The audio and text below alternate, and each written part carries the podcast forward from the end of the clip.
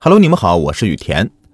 有一个好消息要告诉你们，我的新专辑《夜谈经文实录》已经是上线喜马拉雅了。这个呢，是我录制的第一部长篇悬疑恐怖故事，男女双播。我在录的时候啊，就深深的感叹道：“这故事写的真好，剧情饱满，每个小故事的最后啊，都有让你意想不到的真相。好想让你们啊，都能够过来听一听。”所以啊，现在赶快点到我的主页里收听这部精彩故事吧。还有就是给专辑打十分好评之后呢，再到第一集的评论区里面留下你的足迹，还可以参加抽喜马拉雅会员活动啊！感谢你们的支持。来听今天的故事吧。咱们今天的故事的名字叫做《绣花鞋》。在乡下有一个习俗。就是人死之后，生前所用的一切物品，诸如衣服、鞋子、药品等等等等，都需要拿到离家远远的地方大路旁或者丢弃，要么就是火化，说是防止死者太过恋家而阴魂不散。那么一同丢弃的还有为死者做法事用的某些道具法器，说是这些法器啊已经是染了阴气，失灵没用了。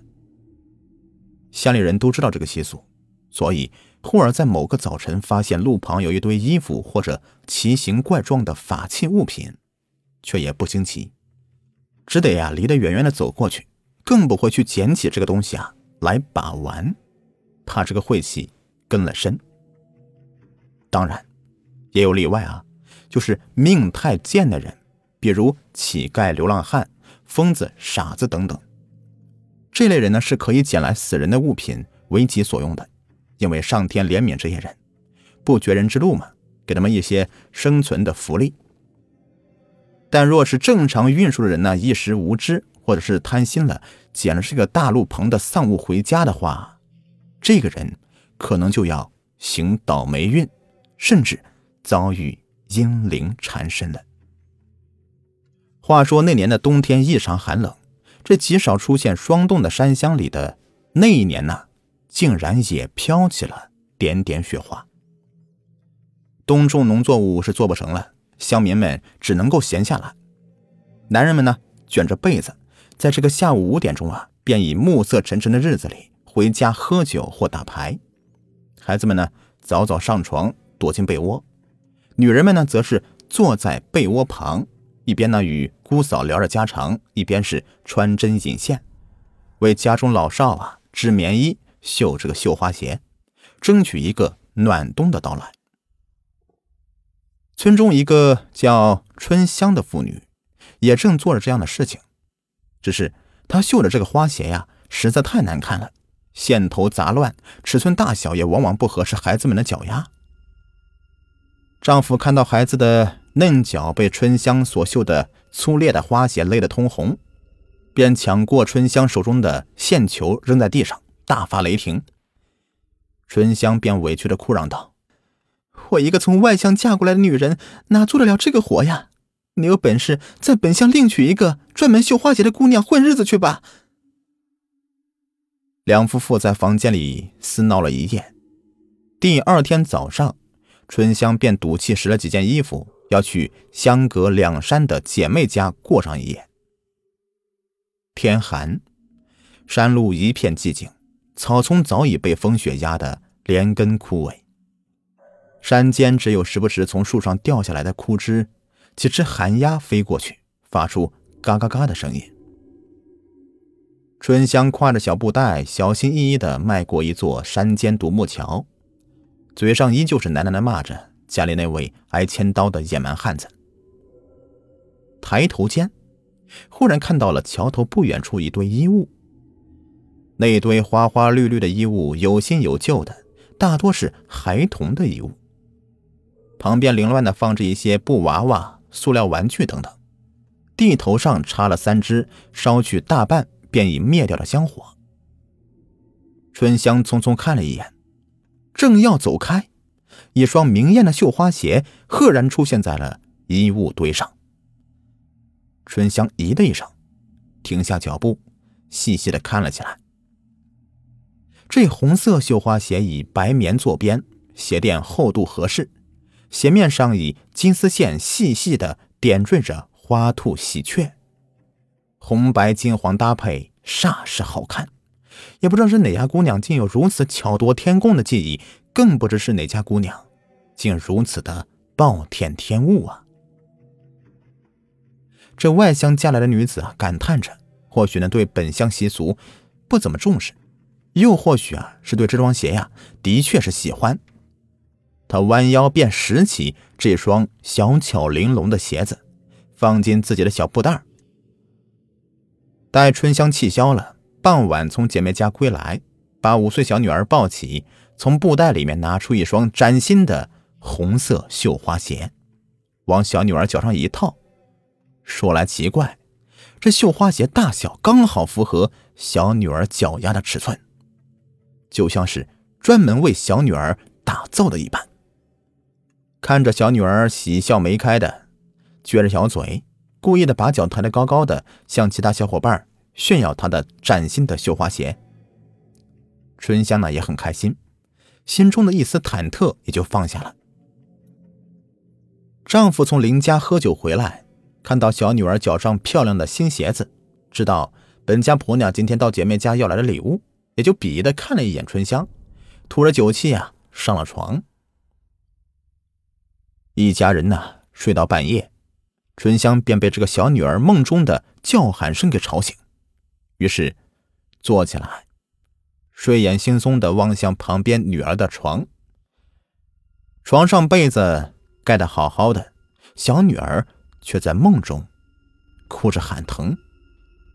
春香爬起来，爱怜的抚摸着小女的额头，额头却也不怎么发热，反而有些冰冷。春香喃喃的说了一句：“哎呀，这鬼天气啊，也冷得太过分了吧。”便把女儿抱上自己的床来，捂在自己的温热的胸口里睡下了。旁边丈夫看都没看，便翻身沉沉睡去。春香轻轻的拍着小女儿的背脊，慢慢的睡去。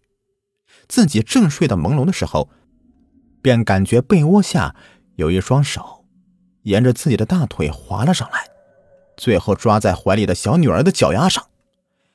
小女儿便开始呻吟的喊痛。春香只感觉是丈夫睡觉不正经，便小声的骂着：“哎，真没良心的！咱女儿好不容易睡下，你就这般造作，还不放开你的猪蹄！”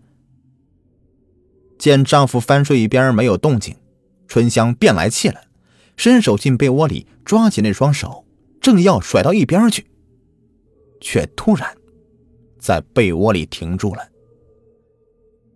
抓在小女脚丫上的，竟是一只皮肤滑嫩的小手，只是这小手有股狠劲。春香用力掰了一下那个小手指，那手指纹丝不动的牢牢抓在小女的脚丫上。春香大吃一惊，睡意全消了，颤抖着双手，慢慢的揭开被角来查看，被窝里。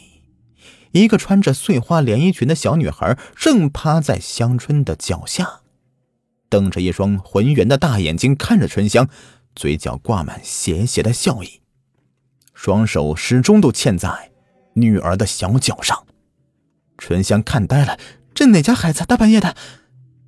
接着瞬间反应过来，把被子一扔，哇的一声尖叫起来，全身汗毛一下子都竖了起来，抱着怀里的女儿呀，便跳下床来。熟睡中的丈夫被尖叫声吵醒，挣扎着翻坐起来，看着光脚站在冷地板上不停颤抖的妻子和他怀里嚎啕大哭的孩子，不明所以的恼道：“大半夜的发什么神经啊？”妻子面如土灰，只惊恐的指着床尾处的棉被。丈夫转念一想，难道有耗子钻进来了？大手把被子一抖。却是一粒沙尘也没有，于是嚷道：“婆娘，你也忒胆子小了吧！”接着把被子一铺，又要睡去。春香精心初定，心想：“难道是我看错了，还是做了噩梦啊？”满腹狐疑的哄着怀里的小女儿重新睡下，已经是将近黎明。第二天早晨八点多，太阳才勉强冒出头来。春香起床，认真的把被子抖了几遍，确定一尘不染之后，叠好被子，回过头来，拿起摆放在小床下的红色绣花鞋，正要帮小女儿穿上，却突然回想起昨晚的那一幕，不管是真是假，都留了后怕。春香认真查看了一遍小女的脚丫。除了脚背上有几道极浅的手指痕迹，却也没什么大碍。春香拿出一颗大白兔奶糖来，哄着小女儿穿了另外一双保暖的布鞋之后，便把这个路上捡来的绣花鞋呀，拿到村外面大路旁，仔仔细细的看了几眼之后，终于挥手扔掉了。白天里，小女儿也不再抚着脚掌喊痛，丈夫邀了几个好友来家里面喝了小酒。春香弄了一盘卤花生，拌着香脆猪耳朵做下酒菜之后，便抱着小女与姑嫂在一旁聊起家常。家庭和乐，一天无事。当天晚上，待众人散去之后，也是冬日里伸手不见五指的二更天了。丈夫送走客人，便关上大门。春香则抱起已经熟睡在自己的大腿上的小女儿，回到床上，轻轻放下。两夫妇忙完，正要盖被睡去，大门上却啪啪啪的被敲响几下。春香喊了一声：“谁呀？”不见有人回答，丈夫又睡在床上一动不动的，她便极不情愿的披衣起了床。大门刚一打开，一阵寒风卷来，她全身打了一个冷颤，不禁的把外衣捂紧，四下一看。黑夜无边，却是不见人影。地上只有一根被寒风吹得来回滚动的枯树枝。难不成是这个树枝吹倒了大门？春香把那个树枝捡起来，扔向屋檐下的柴堆，便关好大门，回房来了。她脱下鞋子上床来，丈夫问了一句：“哪边客人呢？”春香刚答完一句，不见有人。大门这时候又是三声啪啪啪的敲门声。丈夫问了一句：“你确定没有看到人？”便伸手披衣下床来。两夫妇打开大门，亮起门前灯，四周一瞅，门口只有阴风呼啸，哪里有人的动静啊？两夫妇拿起手电筒，向门口四周啊。各个角落仔仔细细的照了一圈，确定没人之后，便惊疑的关好大门回房来，不敢睡下，只当是有贼人来偷盗，故意偷视问路的。两夫妇在床边坐了一会儿，没有再听到声响，便照看了一下家中财物，觉得安全了，要再次睡下。这大门却又不迟不早的再次的。